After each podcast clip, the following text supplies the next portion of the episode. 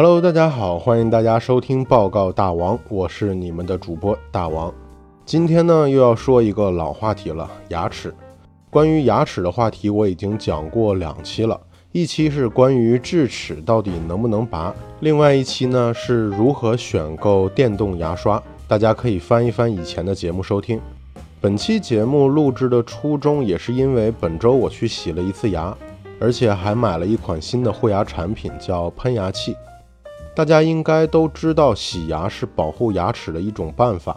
很多人可能会定期洗牙，但是更多的人这一辈子都没有洗过一次牙。那正好借这次机会，我来给大家讲一讲我洗牙的经历。我选择的洗牙场所是牙防所，是正规的牙齿保健机构，比较信得过。每个城市都有自己的牙防所。我在网上团购了他们的洗牙套餐，其实洗一次牙并用不了多少钱。正常一次洗牙的费用一般是在两百到四百之间，而且网上经常会有一些团购的价格。我这次的团购价格就是一百六十八，也是最基本的套餐，包含了洗牙和抛光。要提醒大家的是，一定要预约好时间，否则可能会排上很长很长时间的队伍。洗牙花费的时间也是根据口腔情况而定的。如果你的牙齿牙菌斑和牙结石很少，平时比较注意保持口腔卫生，那么十到十五分钟就可以完成洗牙了。这一次给我洗牙的医生就碰到了一个大爷，这位大爷估计是这辈子第一次洗牙。大爷排在我前面，洗牙的过程整整持续了四十分钟。大爷走后，医生擦了擦汗说：“这一个大爷就给我干废了。”洗牙的过程是这样的：首先，医生会先了解牙齿的情况。做出哪里需要重点处理的判断，然后开始洗牙。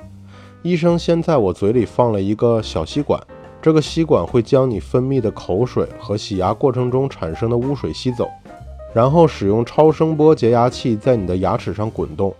牙结石和牙齿的振动频率是不一样的，通过超声波产生的振动，让牙齿和牙结石通过自身的振动脱离开。同时，洁牙器可以高速的旋转，通过旋转的部分擦拭掉牙结石和牙菌斑。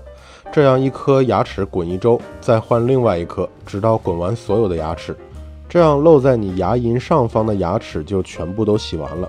但是牙结石和牙菌斑并不仅仅只是存在你露出来的牙齿的部分，同时在你牙龈以下的缝隙中还是会存在一些牙结石和牙菌斑。这里就需要采用刮除式的方式来清洗了。医生会使用一种钩子一样的工具，深入到牙龈缝隙中，通过刮蹭牙齿根部来清洁牙结石。这听上去好像会有一点痛，但是因为我的牙齿比较干净，所以不需要清洁根部，也没有体验过，就不太好说痛不痛了。但是牙龈上方的牙齿清洗其实一点都不会痛。在完成洗牙后，就会开始抛光了。因为牙结石会蛀蚀牙齿表面，一旦清理掉牙齿表面的牙结石之后，牙齿表面就会变得坑坑洼洼，就好像月球表面一样。如果不抛光，就会非常容易再次结下牙结石，这样这次洗牙就白洗了。所以洗完牙后一定要做抛光。医生在抛光的时候会用一种高速旋转但是很柔软的机器在牙齿上快速滚动。在滚动的同时，医生会涂抹上一种像牙膏一样的膏体，有助于牙齿表面的清洁。抛光的过程非常的快，也就二十几秒就完成了。这些就是我这次洗牙的全过程了，一共只用了十几分钟。听起来是不是很简单？说一下我洗牙之后的感受。首先，洗牙的过程并不疼，如果牙齿状况比较好，那过程中甚至不会出血。如果牙龈部分会有一些牙结石，会导致少量的出血。洗完牙齿后会觉得牙齿变得光滑了，而且牙齿也会变白一些，但是不会很明显。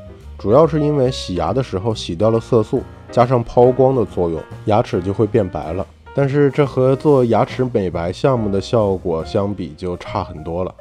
很多人担心洗牙会造成牙缝变大和牙齿变薄。其实这当中存在很多的误区。首先，洗牙并不会造成牙齿变薄，洗牙时洗掉的都是牙结石和牙菌斑，所以洗牙本身不会让牙齿变薄。而抛光的时候，只是把牙齿表面被蛀蚀掉凸起的部分抛光掉。不会把整个牙齿磨掉一层，所以也不用担心。而洗完牙之后牙缝变大的确会有，但这是因为原来的牙齿牙缝小，是牙结石在中间充当了填充物。你看起来牙齿好像很紧，但其实都是牙结石给你造成的假象。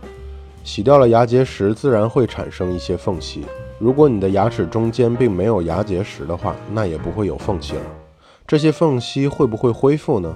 一般过段时间，这些缝隙都会缩小，但是不会完全没有。牙齿本身就是越往下越小，越往上牙冠的部分就越大。正常在接近牙龈的地方，牙齿中间是会有缝隙的。而相比较健康的牙齿，远比要有用牙结石充当填充物来填充缝隙要好得多。我们之前也讲过，牙结石上面会有细菌，会逐步进入牙龈深处腐蚀牙槽骨，牙槽骨是不会恢复的，一旦腐蚀了就没有了。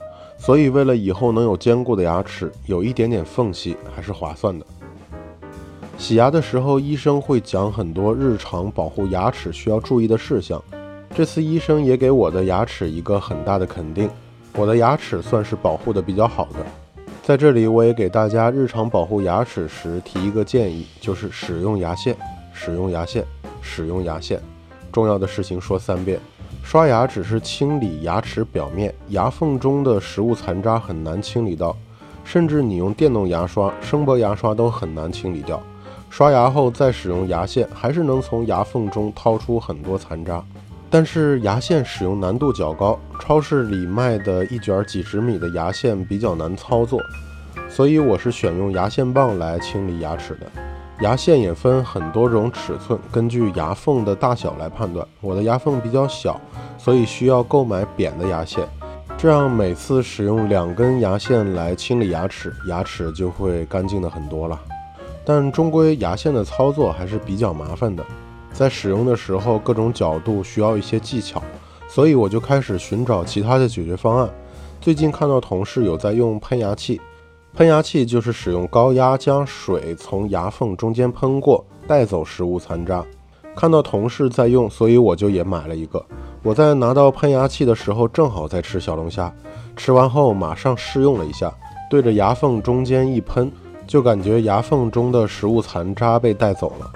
完全清理完成后，我就用牙线来验证一下，看看还有没有食物残留。结果很理想，牙线并没有掏出任何食物残渣，牙缝清理得非常干净，而且配合漱口水还会持续的保护牙齿，的确是一个很好的选择。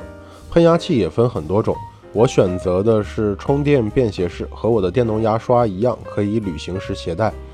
而且我选用的这种是喷射式，还有一种是持续不断的喷射水柱来做清理，大家可以根据自身的情况来选择。好了，这几期就是我在日常保护牙齿时所做的所有内容了，希望大家也能有一口好的牙齿，可以吃遍天下美食。这一期在录制的时候我比较担心，因为我这一次嗓子发炎了，说话的时候喘气都困难。但还是要定期更新节目，所以就坚持的把这一期录下了。